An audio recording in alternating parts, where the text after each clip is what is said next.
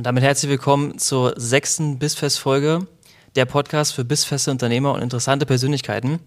Und heute sind wir bei der Firma Metallbau Windeck und neben mir habe ich den Sebastian Otto Windeck. Grüß dich, mein Lieber. Hi, Olli. Äh, da direkt mal zur ersten Frage. Wir hatten nämlich äh, vorhin direkt die Diskussion gehabt, Sebastian oder Otto. Ähm, erzähl mal, wie sieht es da aus? Boah, das ist wirklich eine Frage, die höre ich sicher einmal die Woche. Ich heiße ähm, ja, Sebastian Otto. Otto ist so der Familienname. Mein Urgroßvater hieß Otto, Urgroßvater hieß, Großvater hieß Otto. Und bei mir hat sich in der Schulzeit das herauskristallisiert, dass ich mich alle Otto genannt haben. Und jetzt ist es so privat, nennen mich die meisten Otto. Beruflich ist es Sebastian. Und da kann man auch schön, ich sag mal, ein bisschen schizophren seine Persönlichkeiten spalten. ja, okay. Dann wissen wir schon mal Bescheid. Also für den Podcast sagst du Sebastian, ja? Ja, das passt okay. wahrscheinlich besser. Okay. Ähm, wo ich recherchiert habe, fand ich es eigentlich alles sehr, sehr inspirierend, muss ich sagen. 125 Jahre Firmengeschichte. Das ist natürlich sehr inspirierend. Ihr habt Kunden äh, wie Salando, Sparkasse, Steigenberger Hotel, äh, Lieferando Headquarter, die mexikanische Botschaft. Ja. Ist ja echt Wahnsinn, ne? Das ist auch eine, war ein sehr, sehr spannendes Projekt. War auch tatsächlich ein Meilenstein bei uns in der Firmengeschichte, weil wir waren bis Anfang der 2000er Jahre relativ klein, sind nach der Wende Schritt für Schritt mit Schaufenstern gewachsen.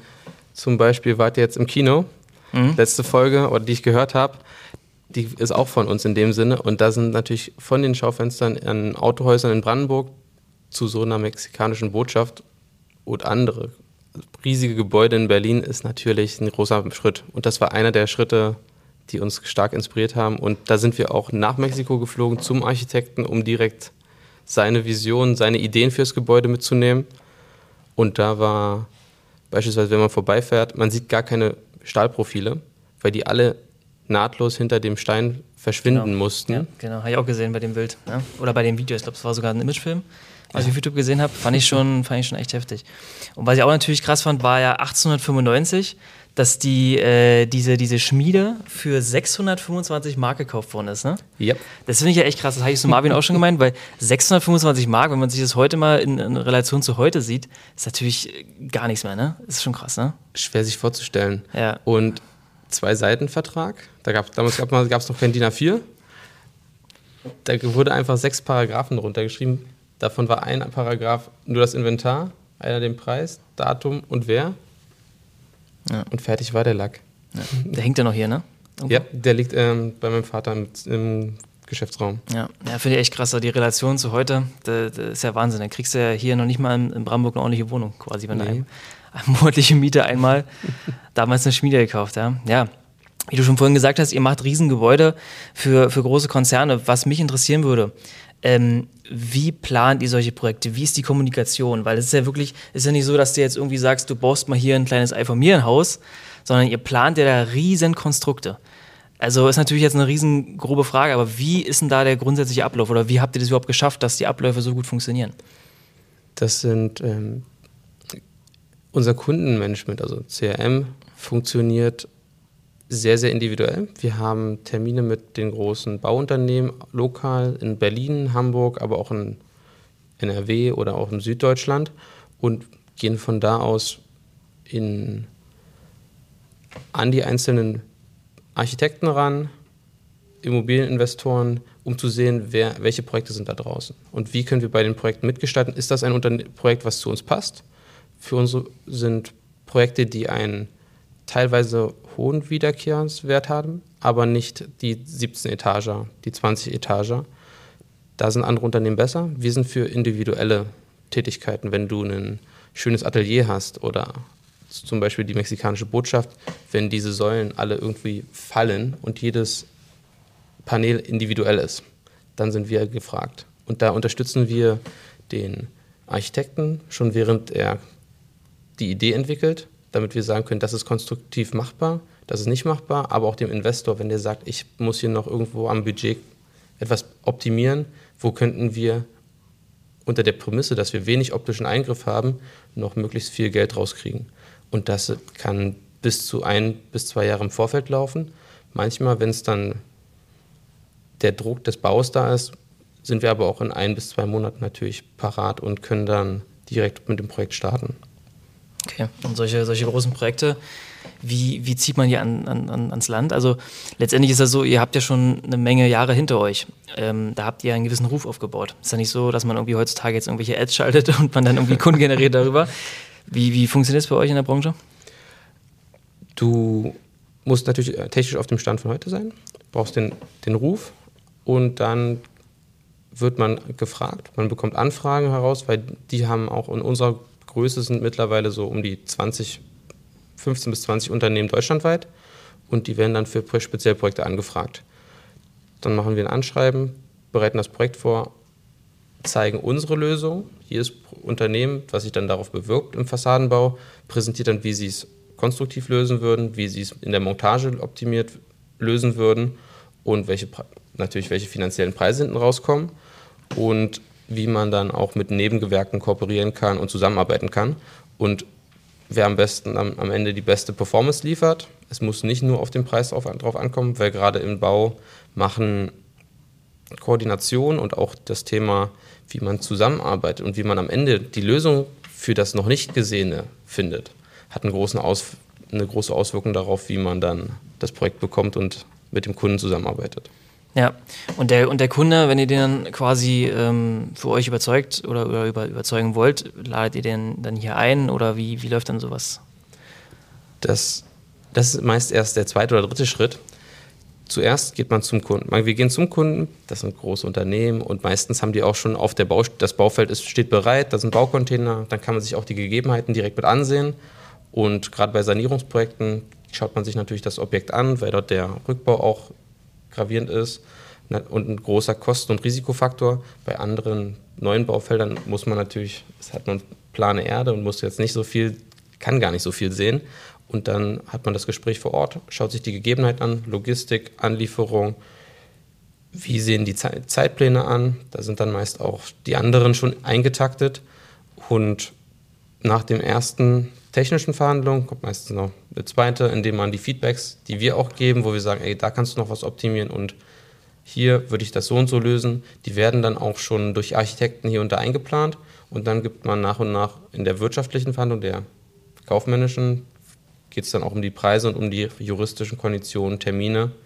Aber eine Sache, die mein Vater mal sagt, ein Preis ist nur die, nur die äh, Marken hinter einer technischen Lösung. Mhm. Also das ist erst eher der, wir können alles zu jeglichem Preis haben. Dann können wir natürlich entweder sagen, wir, du willst die Profile aus Gold haben oder so sagen, dann machen wir alles dünner und fragiler, was aber auch nicht Sinn der Sache ist, weil du natürlich gewisse Sicherheits- und auch Umweltstandards, Energiestandards hast, die du erfüllen möchtest, damit du bauen darfst.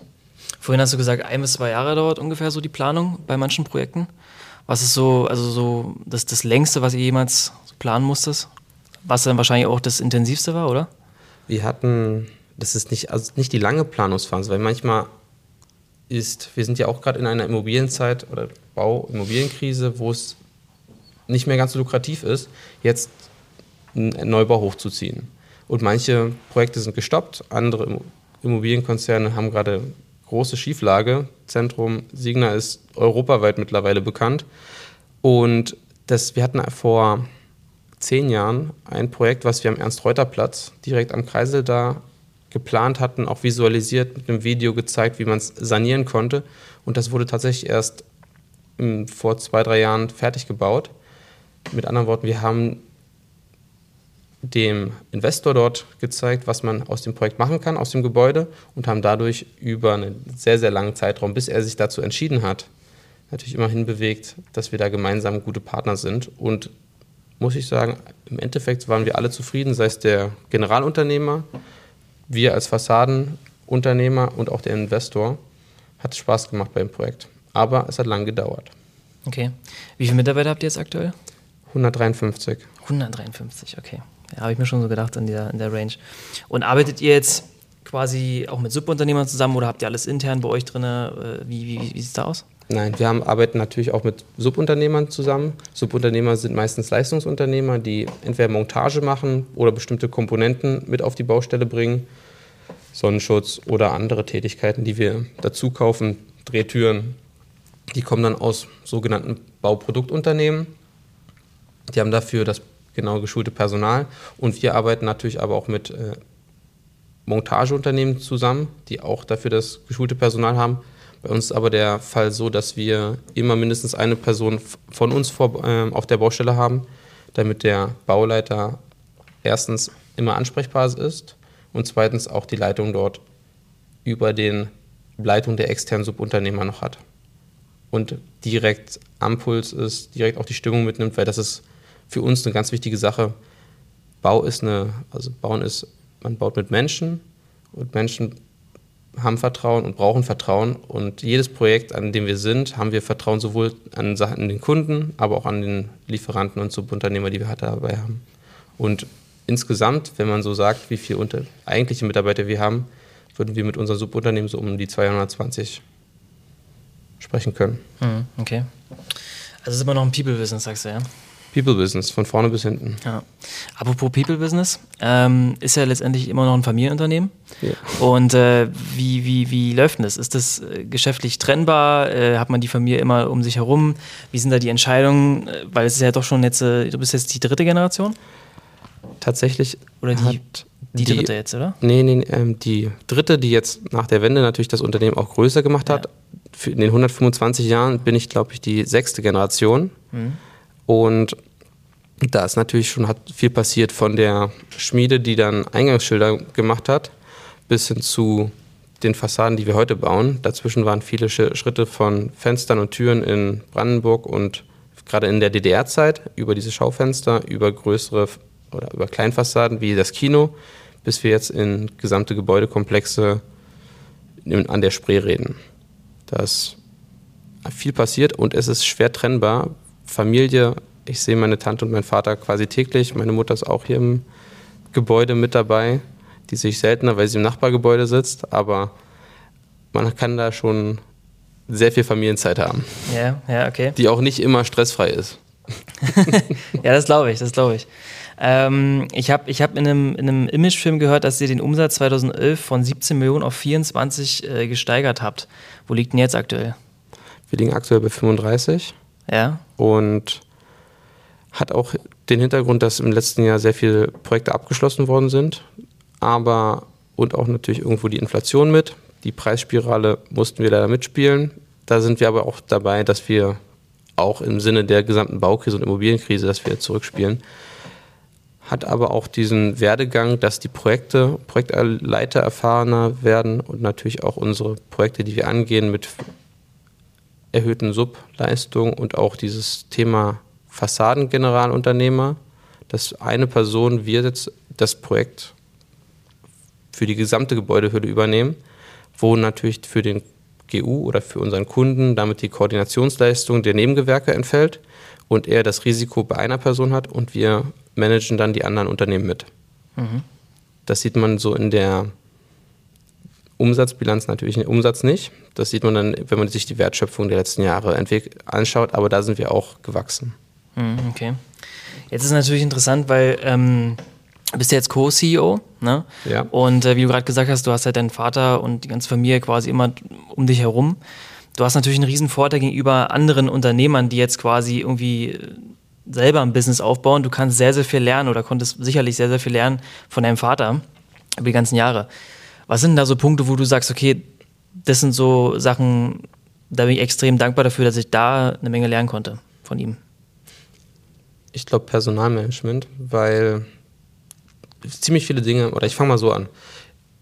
Einer der großen Vorteile war natürlich während des Studiums schon die Theorie, die du irgendwo gelernt hast, konnte ich am nächsten Tag direkt mal prüfen und anfragen und wissen, wie, wie machen wir das, wie machen wir das bei Windeck, warum machen wir es so? Und was halten wir von der Theorie. Und da kamen dann das einige Themen wie Kapazitäts- oder Mengenplanung für die Produktion, einige Controlling-Mechanismen gar nicht gepasst haben und die konnte ich dann immer gleich prüfen. Und manche anderen, die ich mitgebracht habe, haben wir hier auch direkt ausprobiert und umgesetzt. Deshalb diese Theorie und Praxis zusammen kombinieren hat mir sehr geholfen.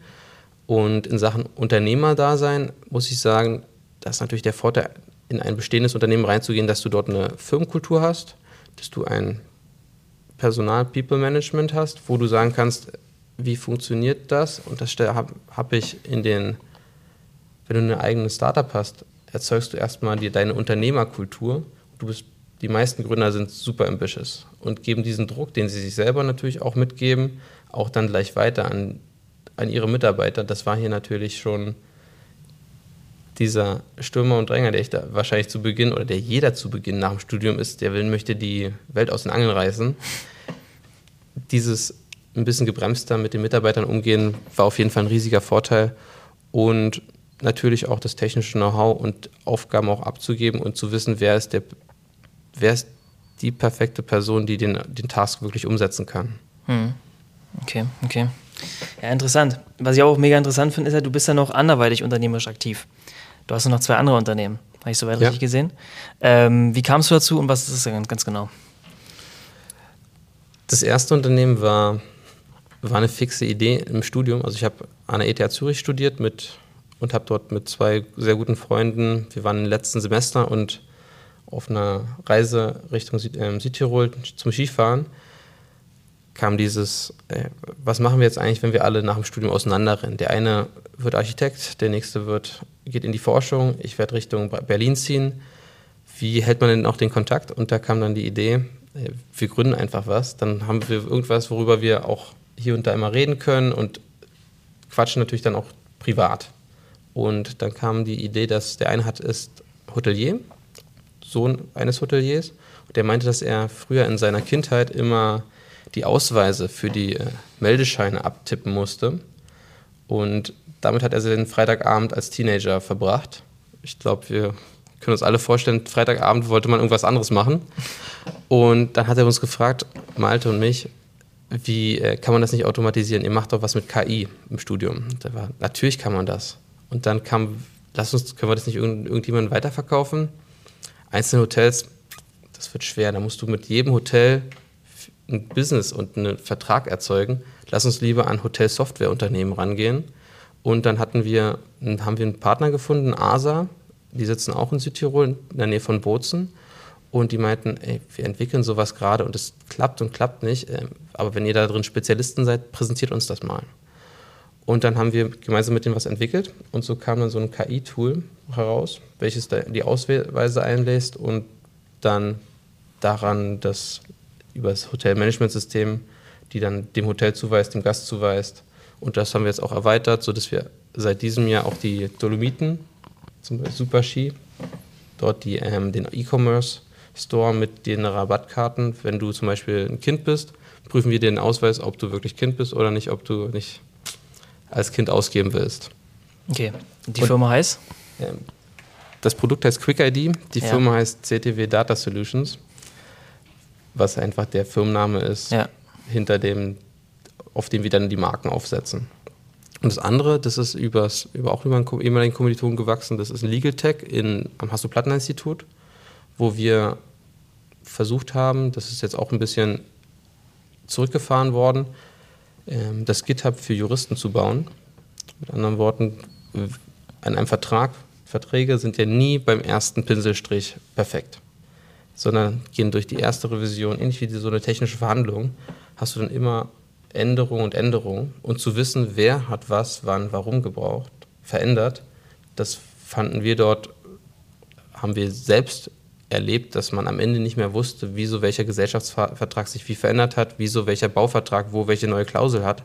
Das siehst du nach zehn Jahren nicht mehr. Und dafür ein Tool zu bauen, das haben wir dann auch mit Großkanzleien getestet und sind jetzt gerade dabei, das irgendwie Richtung Bundesregierung, weil die Synopsen, Gesetzesänderungen, es gehen ja auch wie ein, ist ja dieses Sprichwort, wie ein Gesetz in den Bundestag reingeht, so kommt es auf jeden Fall nicht wieder heraus. Mhm. Und dann zu, herauszufinden, warum wurde was, wann geändert, das lässt sich aktuell mit Word noch gar nicht so gut machen, als Standardsoftware, die quasi jeder nutzt. Da haben wir ein Tool drauf gesetzt. Okay, krass. Das ist ja sehr, sehr äh, intensiv alles, ja. Also ich meine, wenn du quasi drei Unternehmen handeln musst irgendwo, wie machst du das zeitlich? Also wie sind da so deine, weil es sind natürlich, äh, ich meine, wenn hier ein paar Leute zugucken, die äh, ein paar mehr Unternehmen haben, ähm, oder zwei reichen auch schon aus, welche Tipps kannst du so an Unternehmer geben äh, bezüglich Zeitmanagement und so weiter? Weil drei Unternehmen ist doch schon sehr intensiv, finde ich. Da, also natürlich klar priorisieren, ja. Priorität, deine Zeit einteilen und auch einen Kalender führen. Das macht wahrscheinlich jeder Unternehmer, zu wissen, was er wann machen möchte und welche Aufgaben bis wann zu erledigen sind. Und dann natürlich auch sagen, wo willst du mit welchen Unternehmen hin? Dass du, wenn du von vornherein weißt, für das Unternehmen habe ich nicht die Kapazität, dann erzeug auch nicht die Erwartung an dich selbst, mach dich nicht fertig, aber erzeug realistische Erwartungen, die du erfüllen kannst, dass du deinem Plan auch, deiner Vision auch hinterhergehen kannst. Und dann haben klare, klare Routinen dann auch. Wie prüfe ich, ob ich auf, auf dem richtigen Weg bin und auch wie viel, was sind in diesem Quartal meine drei großen Ziele, die ich erfüllen möchte und wie viel Zeit gebe ich diesen Zielen auch. Ich werde das Ziel nicht erreichen, wenn ich dem meinen Zielen nur zwei Stunden gebe pro Woche. Ich weiß, manche Ziele gehören nicht zum Tagesgeschäft, aber dennoch brauchen sie Zeit, damit sie in Erfüllung gehen. Und das sind, ich glaube, wenn man das so macht, für sich als Unternehmer funktioniert das. Wenn man natürlich auch nicht nur sich selber als Selbstständiger hat, sondern als Unternehmer hat, dann muss man natürlich auch die Prozesse im Unternehmen so darauf ausrichten, dass diese Ziele erfüllbar sind. Ich, wenn ich in dem, ich weiß, ich möchte eine neue IT-Software einführen, aber ich gebe den Fachunter Fachabteilung keine ITler zur Kapazität, dann werd, wirst du wissen, wirst du sehen, dass die frustriert sein werden. Dementsprechend die richtigen Teams zusammenbringen, die richtigen, das meinte ich mit People Management vor, mhm. vorher, und natürlich dann auch die Operations so aufbauen, dass es für die Unternehmung richtig ist. Du wirst von vornherein kein automatisiertes, automatisiertes CRM in einem Startup machen, weil das ist, der Managementaufwand ist viel zu groß als für den Nutzen für die ersten drei Kunden. Ja, das stimmt. Hast du abseits von deinem Vater noch andere unternehmerische Vorbilder, wo du sagst, okay, von denen konnte ich eine Menge lernen? Ja, wir haben, wir haben einen Beirat bei Windeck, der aus solchen Leuten besteht, wo wir sagen, das sind Leute aus explizit nicht aus unserer Branche, mit Lebenserfahrung, die aber auch irgendwo die Kultur von Windeck kennen und die sich sehr, sehr inspirierend an von einem ehemaligen Geschäftsführer von Daimler, von der Daimler Bank, bis hin zu IT-Unternehmern und auch einem Immobilieninvestor, der auch mit ähm, Schifffahrt und ähm, Containern handelt. Dementsprechend sehr inspirierend überall und ich bin auch, ich vernetze mich super gern mit neuen Unternehmern, sei es im E-Commerce, sei es Software, sei es auch andere Bauprodukte und auch jetzt aktuell ist eine, ich glaube, eine sehr, sehr inspirierende Person ist meine, meine Schwester, muss ich sagen, weil sie im nachhaltigen Bau Vorreiterin und auch dort sehr, sehr, sehr viel Herzblut reinsetzt, wo ich, ganz ehrlich, wir sind ein klassisches Unternehmen und sind, gehen natürlich diesen Nachhaltigkeitsweg mit. Jeder Handwerker ist hierunter auch Unternehmer, der ein langlebiges Produkt geben möchte und auch ein Produkt, was dementsprechend auch hält. Und da versuche ich diesen modernen Trend aus dem Nachhaltigkeitswesen dem Handwerk dann beizuführen, weil wir sind im Handwerk natürlich nicht die Marketing-Ikonen, wie es andere Unternehmen wie Zalando und andere Marken sind. Ja, ja klar. Ähm, jetzt ist, glaube ich, der beste Zeitpunkt, mal in die Werbung zu gehen. Wir sind gleich wieder da. Und da sind wir wieder zurück. Ähm, jetzt noch die Frage, wie entwickelt sich denn die Firma Windeck jetzt in den nächsten Jahren weiter? Also da gibt es ja sicherlich auch zum Thema KI auch eine Menge zu erzählen. Äh, ihr seid da immer recht fortgeschritten, auch was die Digitalisierung angeht. Ähm, erzähl mal da ein bisschen was. Also wir haben da verschiedene Dinge. Eine Sache ist natürlich Personal. Eine Sache ist Digitalisierung und auch das Thema Nachhaltigkeit. Das sind so die Hauptpunkte. Nachhaltigkeit hat dann auch mit unseren Produkten was zu tun, wo wir dann mehr in den Bau und im Bestand gehen. Wenn wir mal mit Personal starten, natürlich, wir haben aktuell eine Auszubildendenquote von 20 Prozent. 30 Leute, Mitarbeiter haben, machen bei uns gerade eine Ausbildung, ein Studium, eine Weiter, Weiterbildungen in dem Sinne und sind gerade noch nicht fertig mit ihrer Karriere. Und natürlich ist man nicht fertig mit der Karriere, es geht immer weiter, aber die sind gerade auch noch im Studiumsbereich. Und da wollen wir auch weiter, das wollen wir ausbauen. Da muss ich sagen, ist auch eine Sache, die wir in den letzten fünf Jahren dank meiner Tante, dank eines expliziten Ausbilders hier äh, weiterentwickeln konnten und wo wir uns gut auf dem Markt platzieren und uns auch so sehen, dass wir da für die Stadt und mit den Mitarbeitern zusammen uns weiterentwickeln, für die nächste Generation halt. Das zweite, Digitalisierung, das ist natürlich Automatisierung. Das, was leicht zu automatisieren geht, sei es die Rechnung, der Lieferschein, die ABs, dass wir dort Systeme schaffen, die uns unterstützen, die Arbeit abnehmen und aber auch Alarmsysteme aufbauen, wenn irgendetwas nicht läuft. Wo muss ich wann eingreifen? Dass wir nicht immer, mehr, immer manuell alles überblicken müssen, sondern uns da unser ERP-System, unser CRM-System helfen können zu wissen, wo man eingreifen muss. Da sind wir auch noch nicht fertig und da wird es in den nächsten Jahren noch einige Schritte geben, auch wenn wir uns an unsere Lieferanten- und Kundenintegrierung ranwagen werden. Und da ist natürlich KI auch ein riesiges Thema. Verträge auch herauskriegen, wann muss ich welche Bestellung machen, dass man da Unterstützung haben kann. Nicht, dass, ich sag mal, Microsoft nennt es jetzt den Copilot, mhm. Google nennt es The Gemini, also den Zwilling, dass man sich dort diese Unterstützung haben kann als weil viele Dinge müssen wir menschlich machen, aber man kann immer mal diesen Berater haben, diesen Unterstützer, den Co-Pilot oder den, deinen digitalen Zwilling, der dir über die Schulter schaut, dass wir das intensiv auch nutzen werden. Und das dritte natürlich Bauprodukte oder unsere Bauprojekte werden sich ändern, weil natürlich Sanierung, das, was in den 80er, 90er Jahren gebaut worden ist, muss jetzt, wird jetzt saniert wahrscheinlich. Und dass dann natürlich über die Aufmaße, über die Anschlüsse, über das Recyceln von Produkten, Materialien.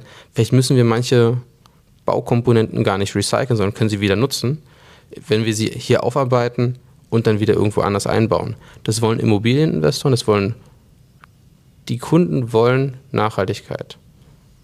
Warum? Weil da über die EU-Taxonomie durch erhöhte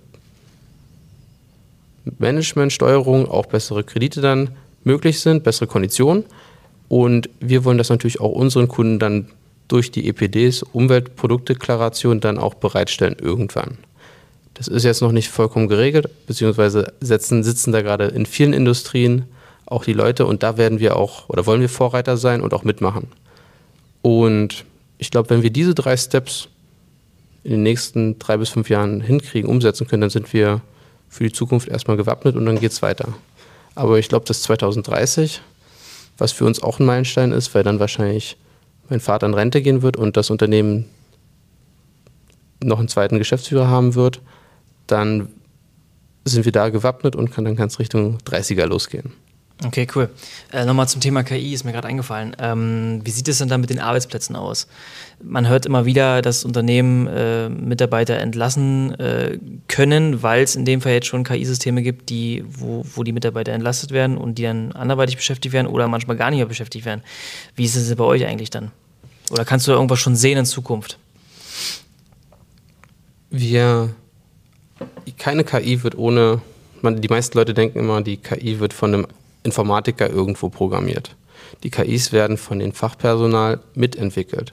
Und da sagt ganz klar unser Dispositionsteam, was sie brauchen und wie sie es brauchen, welche Logiken wie implementiert werden müssen. Also diese Prozesse, also was Datenautomatisierung und auch KI betrifft, werden nicht nur von den Informatikern gehandhabt. Wir haben jetzt mittlerweile auch fünf ITler bei uns, die auch programmieren, Systeme aufbauen, aber auch Hardware machen. Und die benötigen natürlich den Input. Und deshalb die Tätigkeiten, die der Mitarbeiter macht, wird, wenn zum Beispiel der Lieferschein automatisch geprüft, gestempelt wird, dann ist die Person, die das vorher gemacht hat, nicht weg. Sie hat einfach eine neue Arbeit, eine neue Tätigkeit und wird dort den nächsten Prozess finden, den wir vielleicht auch kurz oder nah automatisieren bzw.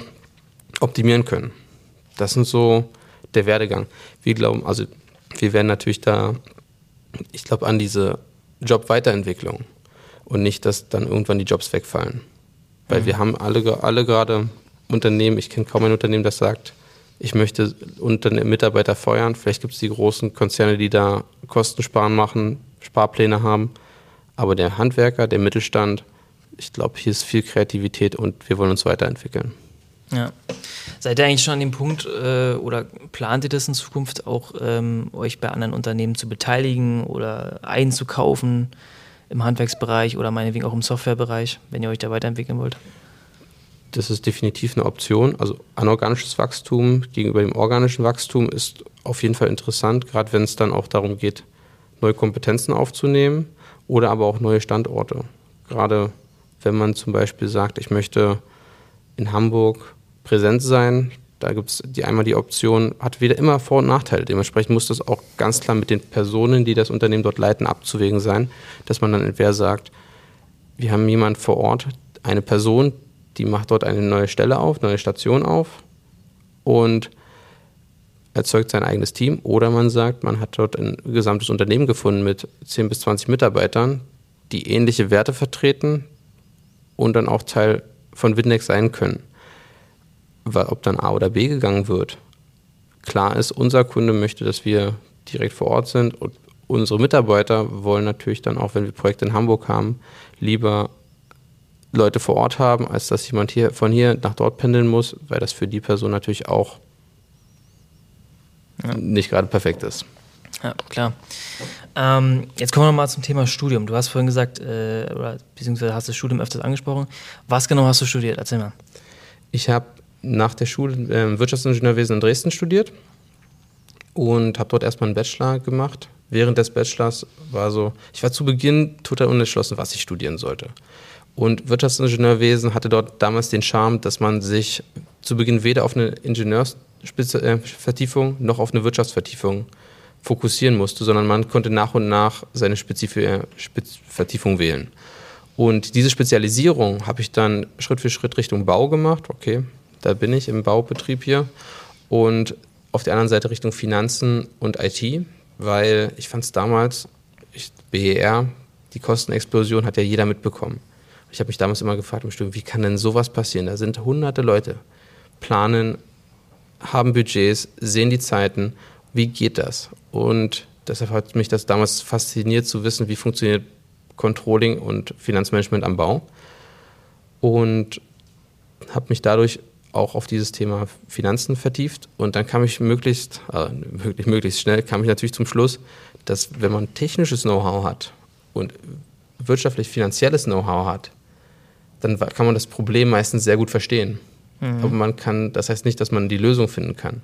Weil meistens lag die Lösung dann irgendwo in der IT, dass Informationen von A nach B müssen, beziehungsweise die Kommunikation dort optimiert werden muss. Und deshalb kam dann nach dem Bachelorstudium, habe ich mich dann nochmal bei der ETH Zürich für Management Technology and Economics beworben. Das ist der dortige Wirtschaftsinform Wirtschaftsingenieurstudiengang und habe dann dort Vorteil davon, man kann wirklich jeden Kurs machen und habe dort dann die KI, die Machine Learning Kurse ge gemacht, wo ich dann relativ schnell dann in diesem Thema Datenautomatisierung, Datenerkennung und Erfassung, Engineering, welches, wie kannst du Daten von A nach B bringen, wie kannst du bestimmte Informationen extrahieren, Muster erkennen und habe darüber relativ viel programmieren dürfen und auch programmieren gelernt, was ich, wenn ich mal zurückschaue, leider zu spät begonnen habe, weil hätte ich wahrscheinlich zehn Jahre früher gestartet, wäre ich jetzt schon an einem anderen Step, würde ja. jetzt besser Systeme verstehen. Aber das hat, war für mich so der Werdegang und habe dort das, was ich in Dresden im Bachelor schon mal an fachlichen Themen gelernt habe, auch anwenden und auf applizieren können mit Informatik-Tools. Okay. Wann war das nochmal, wann du, wann du studiert hast? In welchem Jahr? Ich hab, war von 2012 bis 2016 in Dresden und mhm. bin dann 17, nach, 17 bis 20 nach Zürich gegangen. Okay, finde ich interessant, dass es schon in dem Jahr äh, schon um KI ging, ne?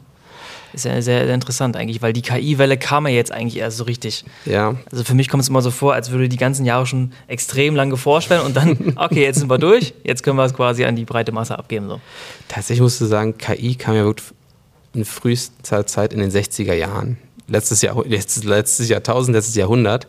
Ähm, und was KI im Studium ist, sind eigentlich mathematische Vektoroperationen wo du herausfindest, wo Ähnlichkeiten, wie du Ähnlichkeiten wahrnehmen kannst und sagen kannst, okay, das ist Klasse 1, Klasse 2, Klasse 3, das ist ein Dreieck, das ist ein Viereck, das ist ein Kreis von Formerkennung oder daraus entwickeln sich über dieses Deep Learning natürlich schnelle Sachen, wie wir zum Beispiel in der Computer Vision kennen, Bilderkennung, dass dort gesamt eine Katze, aber auch Straßensymbole und auch der gesamte Traffic, äh, Verkehr erkannt werden kann.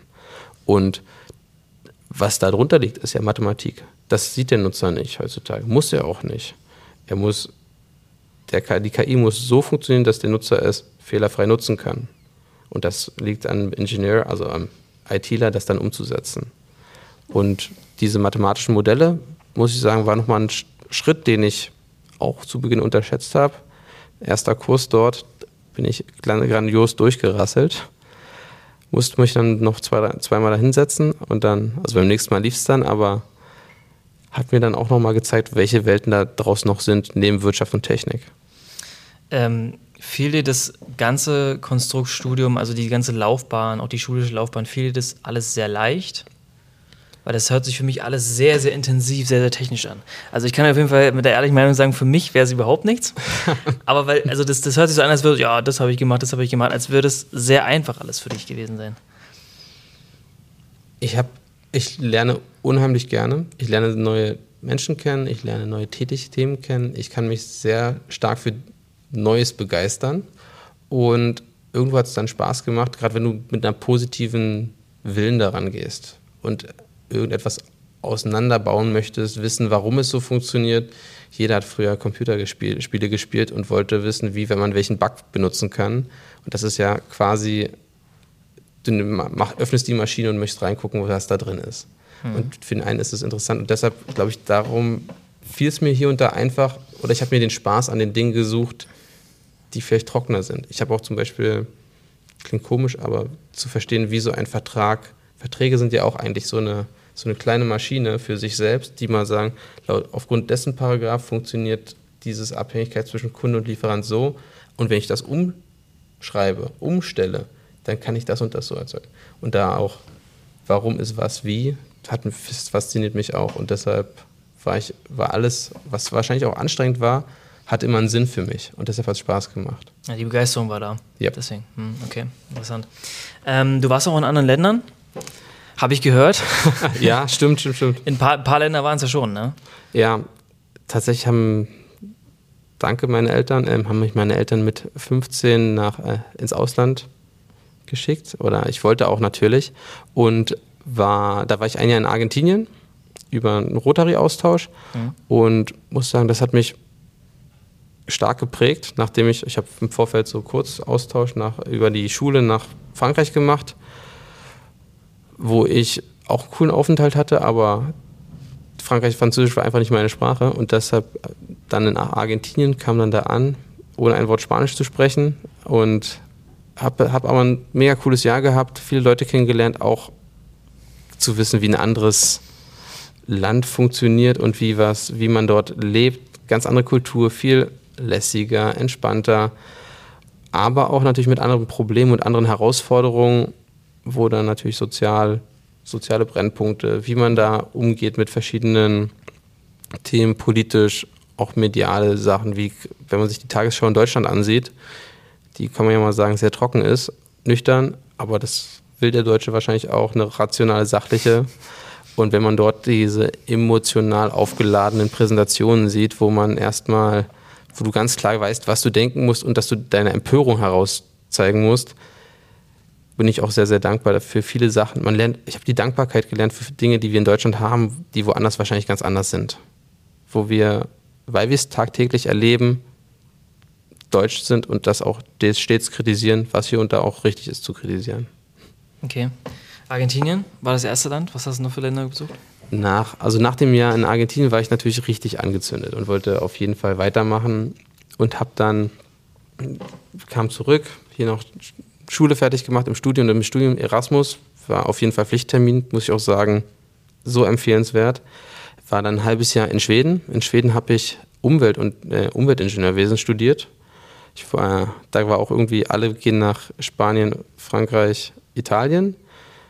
Da dachte ich, okay, ich gehe in Europa einfach Richtung Norden und habe dort auch eine spannende Zeit gehabt und habe viel über wie man arbeitet, was kann man von der Umwelt lernen, was kann man von der Natur lernen, wie kann man Interaktionssysteme bauen, wie kann man einfach auch clevere Sachen kopieren, sei es statische Themen, wie baut die Natur sich selbst auf und wie funktioniert sie auch in sich und habe dann auch dort währenddessen natürlich immer wieder neue Leute, aber auch ich habe sehr, sehr gern ein Land erkundet und dort einfach gearbeitet, zu wissen, wie was ist. Und war dann bei einem Automobilzulieferer für Volvo der, also CIP, die machen auch ein sehr, sehr spannendes Geschäftsmodell aufgrund des speziellen Kundenmarktes in Schweden hat sich das Unternehmen darauf spezialisiert, die, ähm, das Lieferantenmanagement oder Kundenmanagement für explizit für schwedische Automobilbauer hergestellt, sei es Skanska, sei es Volvo. Und diese verkaufen für deutsche Unternehmen Produkte an die, machen deren Lieferanten-Kundenmanagement in dem Sinne. Und das war spannend, weil man da zu 100% der Zeit in Verhandlungen drin war und du musstest irgendwie herauskristallisieren, was will der Kunde eigentlich, weil die schwedische Kultur natürlich eine ganz anderes als wir, oder nicht eine ganz andere, aber eine anderes als wir Deutschen. Und der Deutsche sagt ganz klar, was ihn, was ihn stört, was er will. Und der Schwede ist da wahrscheinlich nicht ganz so direkt. Und das hat, äh, das, darauf haben die sich spezialisiert. Kulturmanagement. Okay, okay, interessant. Ähm, USA warst du auch? Genau, und dann nach dem Erasmus habe ich ein halbes Jahr quasi so Work Around the World gemacht. Äh, habe dann sowohl in den USA, in New York gearbeitet, bei einem Glasstatikbüro, wo ich auf amerikanische Art kam die nicht fertig mit dem Studium, kannte auch den amerikanischen Law nicht für Statik und wie man dort baut und habe da dann direkt einfach ein Projekt bekommen. Das ist das Projekt, das ist die Regulatorik, das ist die Software. Zwei Wochen Deadline einfach ins kalte Wasser geschmissen worden. Und überraschenderweise lief das auch noch nicht ganz so perfekt, erste Projekt. Aber ich habe so viel in den zwei, ersten zwei Wochen gelernt und habe da auch von der Art und Weise, ich war danach immer so ein bisschen zwiegespalten. Ist es gut, Leute zu Beginn zu überfordern, damit sie wissen, welche Richtung sie arbeiten wollen und auch sich anstacheln, besser zu werden, weil sie merken, wow, ich kriege hier Verantwortung und ich möchte mich auch weiter, weiterentwickeln und weiter lernen. Auf der anderen Seite fand ich das natürlich auch hart, wenn du sagst, wow, das erste Projekt ist dazu da, dass du selber erstmal scheiterst und erstmal ein Frusterlebnis hast, wo ich sage, das will ich eigentlich auch nicht, dass meine Mitarbeiter das durchleben und das haben müssen. Mhm. Da diesen Mittelweg zu finden, finde ich sehr spannend und hatte da halt das Extreme auf einer Art, einer Seite. Danach war ich, äh, danach bin ich zu Fischer nach äh, im Waldachtal gewesen, auch natürlich eine ganz andere Kultur. Da habe ich auch ein Praktikum gemacht, wo ich in Ver Fertigungs Verbund war, wo wir den Standards in den allen ganzen Fischerwerken für, also ich hatte, war für Verpackung verantwortlich und habe dann dort auch mal gesehen, wie Bauprodukt funktionieren kann, weil ich komme ja eigentlich durch meine Familie aus dem Bauprojektgeschäft. Jedes Projekt ist anders und man, man geht bei jedem Projekt wieder quasi nicht von ganz null, aber auch nicht von 80 startet man. Man startet eher so bei 10 bis 20. Und dort, die haben die Produkte, die überall anwendbar sind. Und da geht es um ganz andere Themen. Wenn ich, ich suche nach neuen Ideen, wie ich etwas, das gleiche Produkt woanders nochmal anwenden kann und es jemand anderem nochmal verkaufen kann und auch in der Produktion sich verbessern.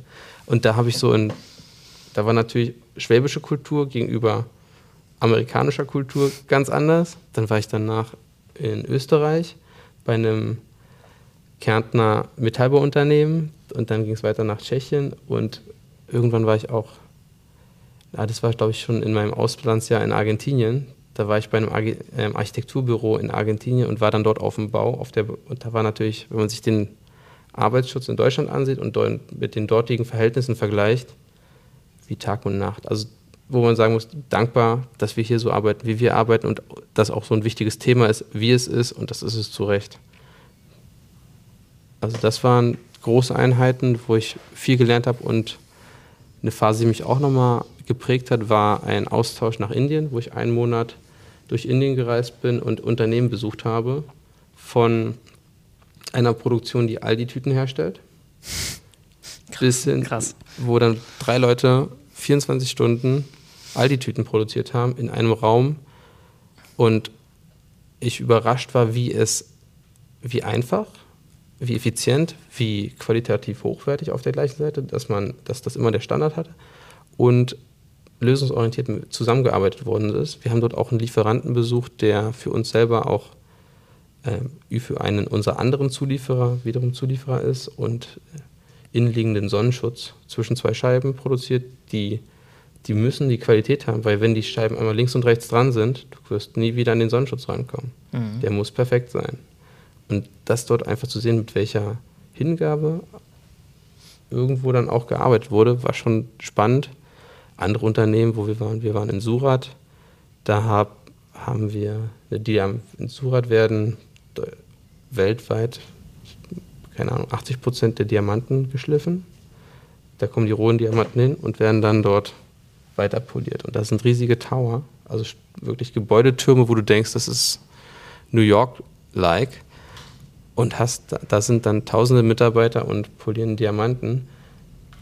Natürlich nutzen die deutsche Software, die dann den Diamant einscannt und dann sagt, wie er am besten zu schleifen ist. Aber faszinierende andere Unternehmer, Unternehmen, von denen man sich halt das eine oder andere lernen kann. Ja, du bist ja schon in jungen Jahren schon sehr, sehr gut rumgekommen und hast auch noch da sehr, sehr viel lernen können. Also ich glaube, du hast also sehr, sehr viele Vorteile mitgenommen, um jetzt quasi ein Unternehmen zu führen. Ja. Also dann sieht es ja die nächsten Jahre sehr rosig aus, auf jeden Fall, finde ich. Mal gucken, immer gestalten. Unser, unser Motto ist gemeinsam Fassade gestalten mhm. und man sieht es hier.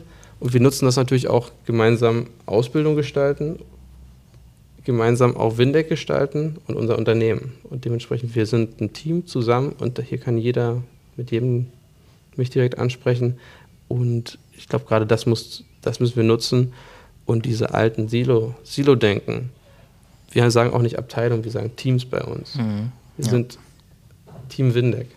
Und dadurch können wir, glaube ich, auch in den nächsten Jahren mitgestalten und uns auch weiterentwickeln, weil mein Großvater hat Fenster und Türen gemacht, mein Vater macht Fassaden.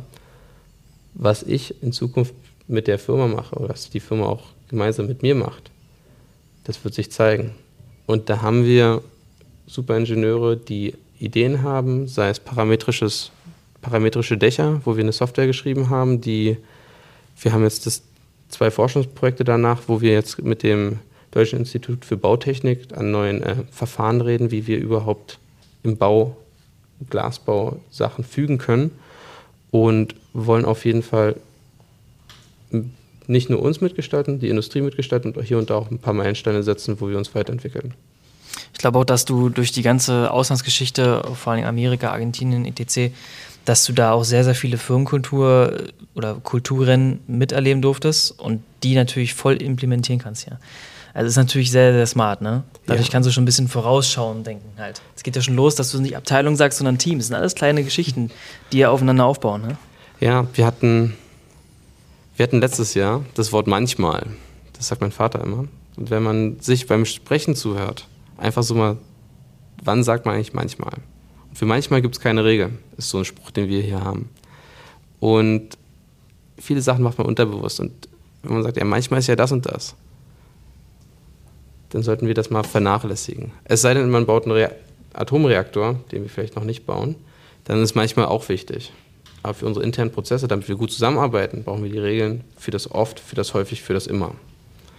Und genau da Firmenkultur, diese Wortwahl, positive Wortwahl und auch gut zuhören, was meint der andere gerade, wie, wohin soll die Frage gehen, hat der vielleicht Sorgen, die er gar nicht so direkt kommunizieren möchte. Da einfach mit dem Mitarbeiter, mit den Kunden zusammenarbeiten.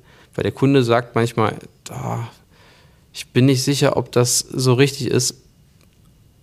Dann will er entweder eine Bestätigung haben oder er will zwei Optionen haben. Das sagt er nicht so direkt. Aber es ist das Unterliegende, was er hätte sagen wollen. Ja. Und da dann zu unterstützen und zu helfen, ich glaube, das macht auch eine Firmenkultur aus. Und wir besuchen auch viele Unternehmen jedes Jahr, wo wir ganz klar sind, man kann nichts kopieren. Man kann diese, sich Elemente rausnehmen und sie adaptieren und dann zu so suchen, wie könnten wir das bei Windeck machen. Und das machen wir unheimlich gerne.